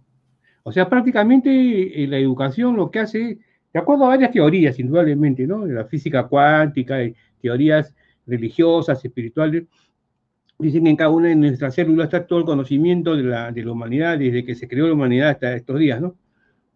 Puede ser, ¿cierto? ¿no? Porque a través de una serie de ejercicios de control mental, uno de repente puede detectar muchas cosas, ¿no? Entonces, la palabra educación viene de educare. Entonces, como, como dice Freddy, Freddy Ortiz, Magallanes. Yo le digo Freddy, no le digo Ortiz, ¿no? Entonces, este, pero muy, muy interesante lo, que, lo que dijo Freddy. Entonces, este, este eh, muy cierto. Y, y, muy profundo, ¿eh? porque primero habló de la, de la revolución, la tecnología, y que no debemos de ser en realidad y creo, y creo que esa es una de nuestras vocaciones. O sea, nosotros queremos que las personas que nos, nos ven o nos escuchan eh, sean libres. sean, hola Edgar, Edgar, Edgar, Inca Chique. directamente, directamente desde, desde Italia, desde la bella Italia, nos, nos saluda nuestro amigo Edgar. Hola. Entonces, es, es cierto, este, eh, educar es un tema interno, ¿correcto? Que no debemos ser esclavos. Eso es importante. Ahora, yo, yo, yo les quiero contar una anécdota. ¿ya? Yo estudié en la Escuela Naval de Perú y me recibí, me, recibí de alférez de fragata, ¿no? Entonces, es como la universidad. Estudié cinco años y fui al buque y en el buque, por supuesto, pues, el otro mundo. Entonces, me llamó el segundo comandante, me acuerdo, y, y a todos los oficiales que nos habíamos recibido, nos, nos hizo a conocer lo que es este, el curso del buque. O sea, nosotros tenemos que conocer el buque. El buque estaba compuesto, pues, por los departamentos de eh, casco, máquina de electricidad, eh, ingeniería, armamento, eh, construcción, este, y electrónica, comunicaciones. Entonces, tenemos que conocer y tenemos que hacer los circuitos, todo. Entonces, más la cultura, más las guardias que hacíamos y, más la forma del trato y la cultura organizacional nosotros obtuvimos conocimiento. Obtuvimos conocimiento de tal forma que cuando nos tocó ser comandante un buque, yo tuve la suerte en mi promoción de haber comandado una unidad de combate. supimos cómo, cómo, cómo desarrollarla, ¿no? Entonces, la educación en realidad debe estar dirigida a que cuando una persona realiza una actividad, algo en un, nivel, en un nivel que le corresponde por, por lo que uno ha escogido, este, pueda hacerlo de una forma interesante. Por ejemplo, una de las cosas que yo le, yo le, resalto este, a César es que César pues, prácticamente ha viajado, es un Marco Polo, ha viajado por muchas partes del mundo eh, haciendo entrenamientos, ¿no? Eh, muy, interesante. Un, día nos fue una, una conferencia de todos los, los, entrenamientos que ha tenido. Eh, habrán sido max, creo que mínimo unos 15, 18, ¿no? Entonces, efectivamente, si tú sumas todos los entrenamientos que él ha tenido en relación a, a seguir una maestría, probablemente hay una gran diferencia, ¿no? Entonces, él ha buscado conocimiento de otra forma. Mejor dicho, él sabiendo que el Internet venía, él se ha adelantado. Ha estado buscando las fuentes de información, ¿no? Entonces, ¿qué es lo que sucede con la educación y las empresas? Vamos a hablar de los tiempos modernos, siglo XXI, eh, la, nueva la, nueva normalidad, ¿no? La educación y la nueva normalidad. Eh, normalmente ahora estamos pensando eso es lo que piensan, ¿no? Así como dicen los teóricos de los, de los antiguos astronautas, los teóricos del programa de, los extraterrestres, los teóricos, los teóricos del... Eh, y no solamente los teóricos, sino, sino lo que están haciendo las empresas. Las empresas ahora están hablando de la, de la estrategia de Océano Azul, están hablando del modelo Canvas, están hablando de la, de la Lear Startup. Lear Startup. Entonces, yo, he estado, he estado metido en el tema ahora de la investigación de la LER Startup. Entonces, ¿en qué nos encontramos? Vamos a suponer nosotros como, como emprendedores. El emprendedor, de acuerdo al LER Startup, tiene pues, un circuito. La experiencia, el, reconocimiento, la, corrección de la falla, e, e, es, un círculo, ¿no? Pero yo he observado que en ese círculo eh, no, no tocan a los proveedores o sea, el proveedor es como una persona que se tiene que atender a ti. Pero actualmente, con el problema de la disminución de la demanda y que los proveedores mismos tienen problemas para, para poder proveer de herramientas, insumos, instrumentos, e, e, es, difícil, ¿no? Entonces, nos encontramos en una situación donde en realidad eh, la educación va a tener que cambiar. La educación digital pasa a tener en realidad preeminencia, pasa a tener el liderazgo, que dicen mis compañeros.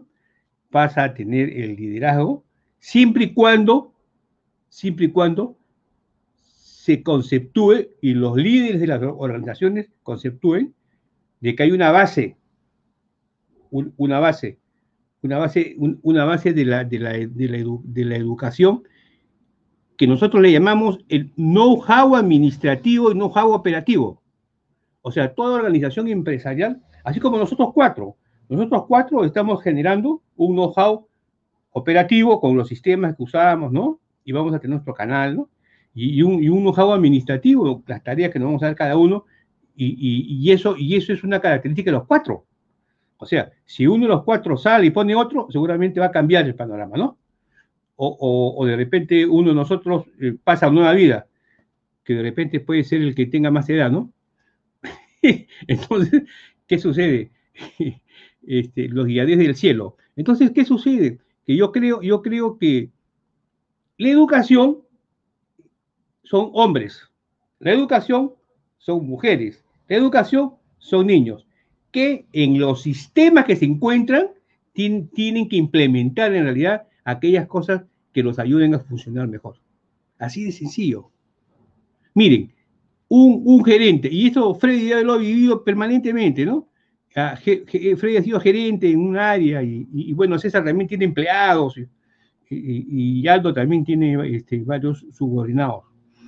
Este, uno de repente se da cuenta que a, que a una, uno de sus subordinados le falta una serie de, de, de preparación, de habilidades eh, conceptuales para poder generar un buen trabajo. Entonces lo que hace es, mira, sigue este curso, haz esto, esto, acá, yo te enseño. Entonces trata de, en el menor tiempo posible, ponerlo, ponerlo en, en, órbita. Entonces, yo creo, me da la impresión, de que la educación, si bien es cierto, la parte digital va a tomar la iniciativa, nosotros tenemos que pensar primero en el hombre. Así es, en lo que nos rodea. ¿Cómo lo que nos rodea, por ejemplo, puede, puede este, generar ingresos. Vamos a suponer, un país, por ejemplo, dice, voy a comprar laptops, pero no tiene infraestructura, de, no tiene satélites, ni tiene, ni tiene la fibra óptica, eh, que creo que eso conoce muy bien Freddy Ortiz hace años, que, este, que, le puede hacer llegar el Internet, o, es muy caro de repente, ¿no? Entonces la pregunta es, ¿están pensando en las laptops? ¿No están pensando en el niño? Entonces lo que de repente se tiene que hacer ahí es otra cosa cómo el niño puede aprender con los medios digitales. Como dijo, ha hecho ese profesor, que creó un robot. Entonces tiene que haber mucho la iniciativa y la innovación. Entonces, eh, eh, nosotros tenemos que pensar que un emprendedor debe de, es recomendable usar el sistema, el método Learn Startup, ¿no? donde lo ayudan a uno a visualizar qué es lo que tiene que hacer para poder ser eficiente amarrado con el, el, design thinking, ¿no? O sea, lo, importante de tener al final un prototipo, ¿no? Entonces, esos temas, por ejemplo, están en vigencia ahora, pero tienen que estar acompañados en realidad de, plataformas digitales. Y ese es uno de los temas que creo que de repente vamos a verlos en una próxima, en una próxima este, sesión. Pero ya hemos nosotros venido hablando sobre, la, sobre todas las características de las plataformas digitales, ¿no? Entonces, eh, vemos, vemos cómo YouTube está pues demostrando en realidad una posibilidad de desarrollo, ¿no? Por ejemplo, yo ahora en la, ahora en la mañana yo hice un, un Facebook Live y anteriormente Facebook, en el lado derecho tú das clic a la imagen del, del video y, te decía, va, este, el video, este, eh, descárgalo, ¿no? Pero ahora Facebook parece que ya no quiere hacer eso. Entonces fui, a Google y Freddy me dijo, anda, ah, Víctor, en Google, búscalo. Fui a Google y efectivamente puse el, link y pude descargar el, video, ¿no? Que quiero, quiero ponerlo en, en LinkedIn, ¿no? Entonces, este, eh, ¿qué, es lo que yo observo? Yo, yo observo de que las plataformas están dejando, en realidad, una serie de, de, eh, vamos a decir, eh, facilidades que le daban a los usuarios. Y ahora uno mismo tiene que buscar esas, esas, este, esas facilidades en, en, otros sitios, ¿no? Entonces, verdaderamente, la educación en este siglo XXI es un tremendo desafío. Sinceramente, este, pero, ¿qué es, lo, ¿qué es lo que quiero para terminar? ¿Qué es lo que quiero este, poner como, uno de los puntos finales. No hay que desdeñar lo que nos ha parado o lo que hemos aprendido. Claro, porque hasta cierto punto nos ha, dado una base. Seguramente que si hubiésemos estado en otro ambiente, ¿no? Eh, más libre, de repente hubiésemos conseguido mejores herramientas para generar, eh, no sé si mejores ingresos o mejor calidad de vida, ¿no? Pero también es cierto, eso también es cierto, ¿no? porque cuando le preguntaron a Bill Gates, eh, Bill Gates, ¿qué hubiese pasado si usted en lugar de nacer en Estados Unidos hubiese nacido en Paraguay? Bueno, me dijo, dijo, no hubiese creado Microsoft, ¿no? Bueno, ese, ese es el último mensaje. César, te doy la palabra. Gracias, Víctor. Sí, bueno, ya estamos en tiempo. Solamente voy a dejarle un consejo para los jóvenes o si tienen hijos jóvenes. Eh, normalmente ahora la juventud se, inclina por la tecnología, ¿no? Obviamente si quieren ser abogados, médicos, como al inicio dije, está bien que vayan a la universidad. Un consejo es que los chicos terminan el colegio estresados, ¿no? Entonces, eh, una buena forma de que ellos hagan una buena vida en adelante es que no los presionen, ¿no? Que, tengan su año sabático. Un año sabático no quiere decir que van a estar sin hacer nada, ¿no? En Internet hay conocimiento que pueden adquirir y que ellos a su propio ritmo poder aprender cosas, ¿no? Y, y tener mente abierta, porque hoy en día hay médicos que están en contra de la inteligencia artificial, del machine learning, del Internet de las Cosas, que son cosas que ya están aquí, ¿no? Como lo dijimos en el programa anterior, ¿no?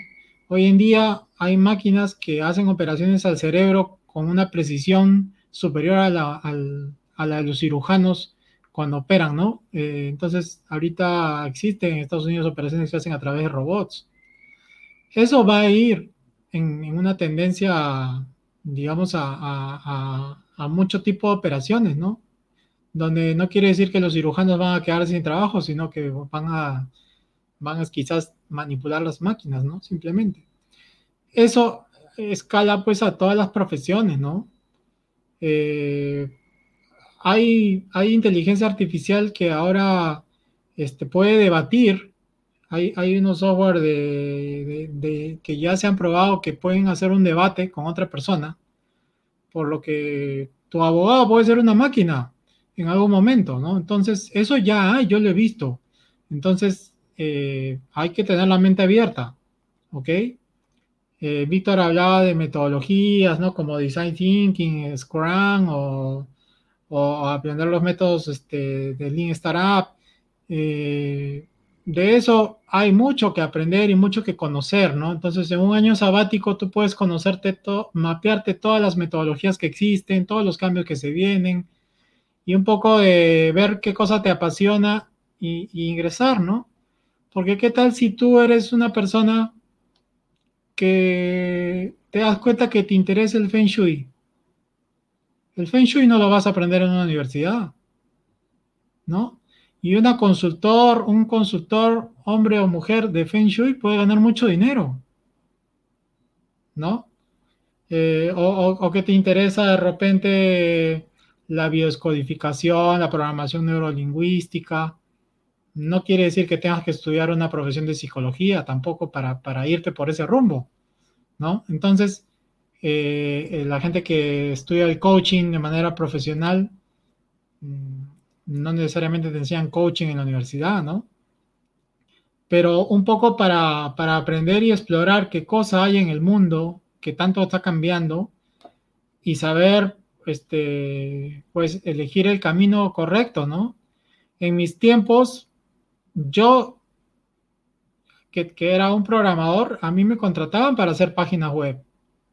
Hoy en día, cualquier persona puede hacer una página web sin estudiar nada. ¿Por qué? Porque la tecnología, ahora hay softwares es que tú haces página web arrastrando el mouse, nada más. Entonces, eh, todo va a cambiar, todo cambia. Y ahora, eh, como le dije, los chicos terminan estresados del colegio y hay muchas cosas, caminos, ¿no? Y un chico quiere ser millonario, hay muchas formas de ser millonario. Yendo a la universidad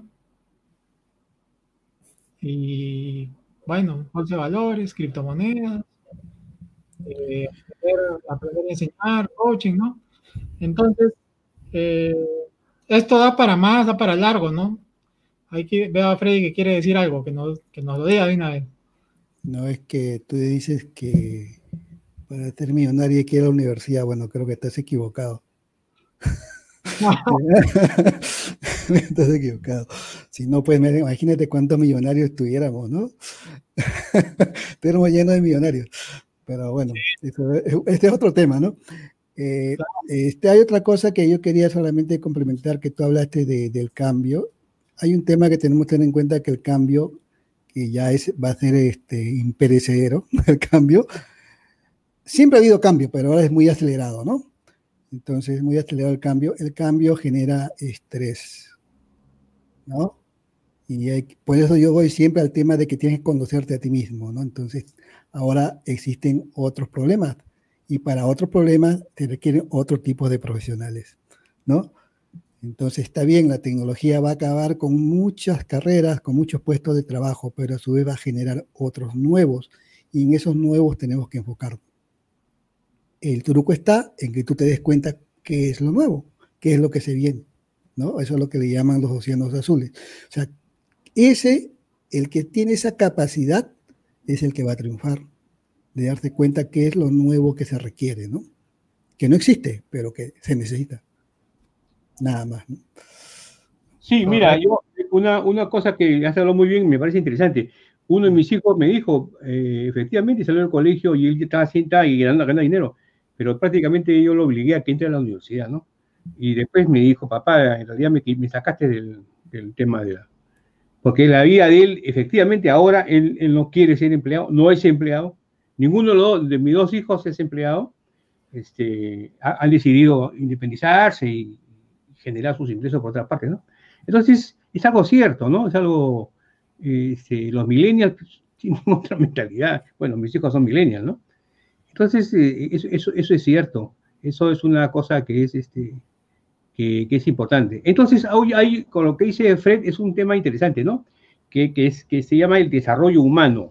Ahora existe, bueno, ya de hace un tiempo ya, eh, la posibilidad de que uno en realidad eh, emerja como un experto en, en, una de las áreas del desarrollo humano. Lo importante es, es, es, no, no, mentir, o sea, no vender lo que uno no es, ¿no?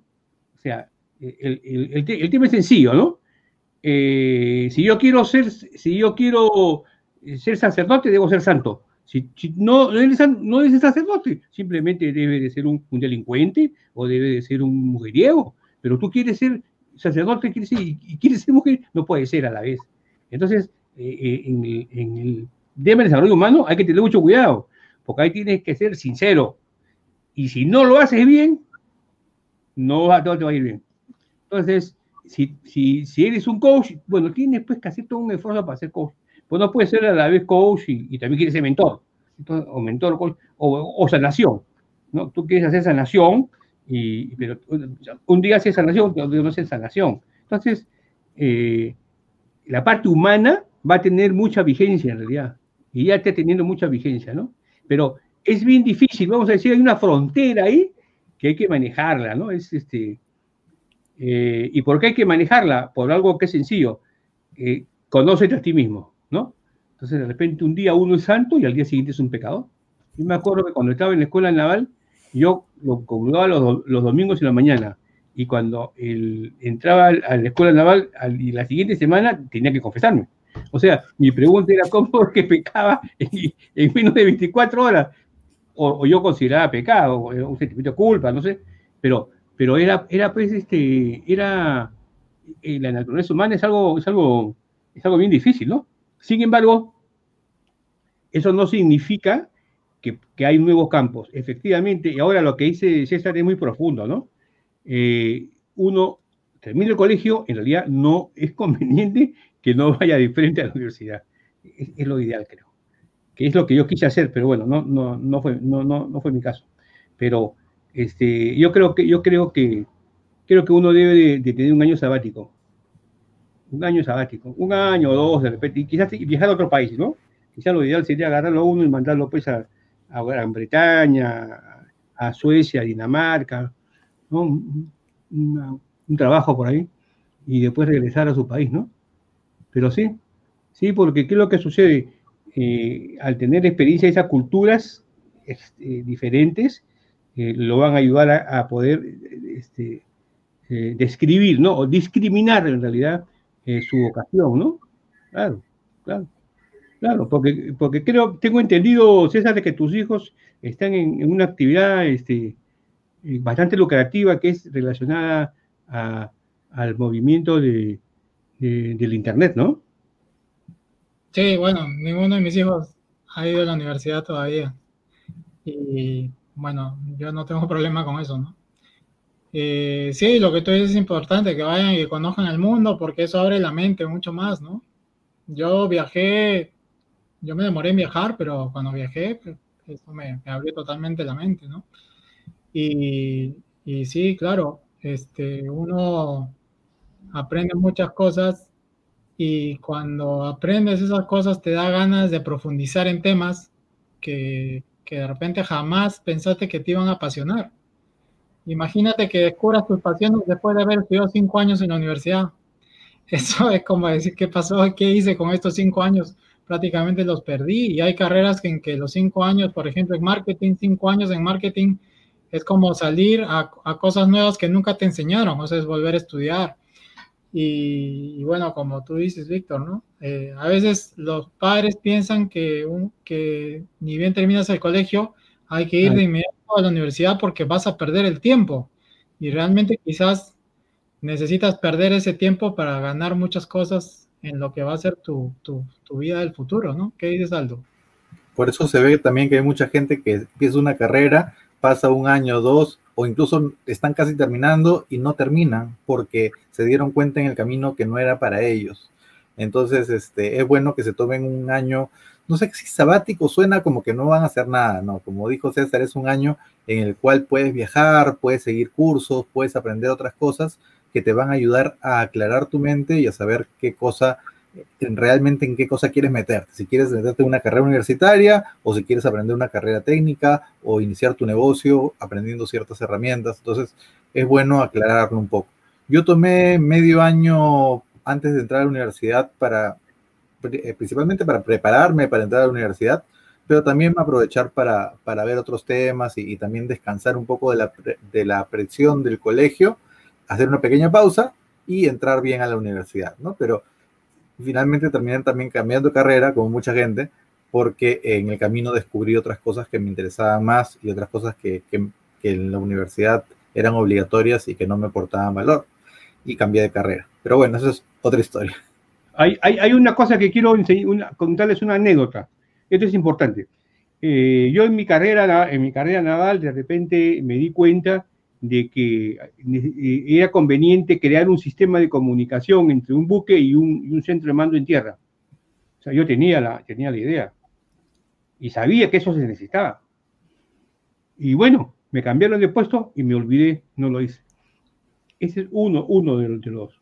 De repente uno tiene una idea de hacer, de escribir un libro de maniobras, me acuerdo en esa época, y me cambiaron de puesto de estar embarcado, me pasaron a tierra. Me olvidé del tema. Entonces, eh, eso es lo que sucede con la educación. Eh, yo creo que si uno tiene, uno tiene una oportunidad de crear algo, debe de ir hasta el final y crearlo. Esa es mi recomendación. Porque si no lo haces, lo va a hacer otro. Claro, lo va a hacer otro. O de lo contrario, te vas a sentir insatisfecho, ¿no? Entonces, es conveniente eh, cuando empiezas algo, crearlo. Ahora, es una lucha interna, indudablemente. supuesto. Ojo, si no, seríamos perfectos, pero, pero esa es la experiencia que yo he tenido. Que he tenido la experiencia, la idea de, de algo diferente, pero ¿qué pasa? Normalmente cuando tú presentas en una estructura algo para cambiar, automáticamente hay gente que se opone, ¿no? O quiere guardarlo, o quiere tomarlo como de ellos, ¿no? Entonces, es todo un tema donde uno, uno no debe interesarle, uno debe ir de frente, debe de continuar, ¿no? Entonces, este, yo creo que ese es un tema que en educación es importante, en esa autoeducación, ¿no? Tratar de cumplir tus metas, este, o, esos deseos internos que van a ayudar a la sociedad, ¿no? Ok, es todo. Sí, sí, hay, como dice Aldo, años sabáticos o, años de experiencias. Eh, hay que ser autodidacta también. Hay forma, ahora hay muchas formas de ser autodidacta. Y uno que ha interactuado con mucho profesional, hay mucho profesional que es mediocre, hay que decirlo, porque es la verdad. Hay hasta médicos mediocres. Ahora se ve mucho. Y eh, digamos que yo pienso que un profesional es mediocre porque no estudió lo que le apasionaba, ¿no? No estudió lo que realmente le apasionó, ¿no? Y a veces puede ser porque acabó el colegio y, fue a estudiar lo que le dijeron y no lo que realmente quería y no, no, no pivoteó en el momento, como dijo Aldo, ¿no? Tú pivoteas en el momento que te das cuenta que esto no es para mí y de repente a tiempo resolviste tu problema, ¿no? porque hay profesionales excelentes, ¿no? Gente de la que uno aprende mucho, ¿no? Acá mis compañeros son profesionales excelentes, pero también existe mucha mediocridad, ¿no? Y si están a tiempo de, evitar o de hacer mejores a sus, a sus jóvenes, háganlo. Y, bueno, creo que ya ahora sí llegamos al final. ¿O alguien quiere decir algo más? Mm creo que acabamos. Pero de todas maneras, excelente tu, acotación. O sea, es bueno a veces decirles experiencias personales, ¿no? El tema del año sabático. ustedes saben, yo también tuve mi año sabático antes de la universidad. No porque yo lo quise, sino porque ya había muchas huelgas. Entonces, me acuerdo que el año que iba a ingresar a la universidad, este, yo era becado, por supuesto. Entonces, en mi mente estaba, no sabía lo que quería, ¿no es cierto? Acababa mi secundaria en una escuela de un distrito, no sabía lo que quería, entonces no conocía ni las profesiones, ¿no? Entonces, al ser becado, ¿en qué piensas tú? ¿Cuál es la mejor profesión? Médico, voy a estudiar medicina. Voy a estudiar medicina en ICA y ese año las universidades hicieron huelga todo el año. Y todo un año se lo basaron en huelga, ¿no? Entonces ese año lo perdí y me dediqué a estudiar otras cosas y gracias a que apareció un primo por ahí y me enamoré de la ingeniería ese año. Entonces yo ya no quería ser médico, yo quería ser ingeniero. En ese año cambié, porque ya más o menos sabía lo que quería. Entonces, eh, y ese año dediqué a prepararme e ingresé a la Universidad de Ingeniería, donde llegué a, ser, a egresar ingeniero seis años después de ingeniero electrónico. De repente hubiera sido, como dice César, un médico mediocre, ¿no? Probablemente pero no fue así gracias al año sabático obligatorio que tuve. No, pero no, pero no, no, no, no, creo que ha sido así, porque has estudiado logoterapia, o sea, tienes algo de médico, ¿ah? Ya esos son, aprendizajes posteriores. no, ¿estás de acuerdo que antes, eso leo va a acabar, ¿no? Este, mm. a, mí me, a mí me hicieron un test en el colegio, quinto media, el, excelente el psicólogo, les hizo un test a todos, pero conmigo fue certero Víctor, mi hijo, tú tienes acá tres posibilidades. Maestro, o sea, profesor, este, militar o cura. Una de las tres. Así me dijo. Maestro, militar o sacerdote. Y efectivamente, cuando yo estaba en colegio, así quería jalarme los jesuitas. Yo hubiese sido papa, en el lugar en la calle. Bueno, se perdió la oportunidad de ser papa. Entonces, este, porque yo quería tener enamorada, es una locura. Entonces, este, mira, pero mira, fui militar, fui marino, o sea, entré a la marina, a la A, B o C, y que seguí la carrera naval, y después entré a la universidad a enseñar. Y ahora estamos en realidad nosotros en, ese, en este tema, pues también de la, de la, enseñanza. O sea, hasta cierto punto el psicólogo detectó, este, detectó algunas cosas, ¿eh? Así que, doctor Barnard Ortiz. Muy bien. ¿Sabes quién es Aldo Botelli? ¿Sabes quién es el doctor Barlow o no? No, me suena el nombre conocido. Lo conoce, él lo conoce. El doctor Barna, el doctor Barna fue un doctor sudafricano que hizo el primer trasplante de corazón. Ah, sí. Doctor Barna. Claro, es el siglo pasado, pues tú todavía. No, lo hacía, no lo hacía. bueno, muchachos. Bueno, ya nos pasamos. que nos han escuchado hoy y invitar a que nos sigan en las redes y que estén atentos a nuestros próximos episodios. Ok, chao, chao. Chao, Chao.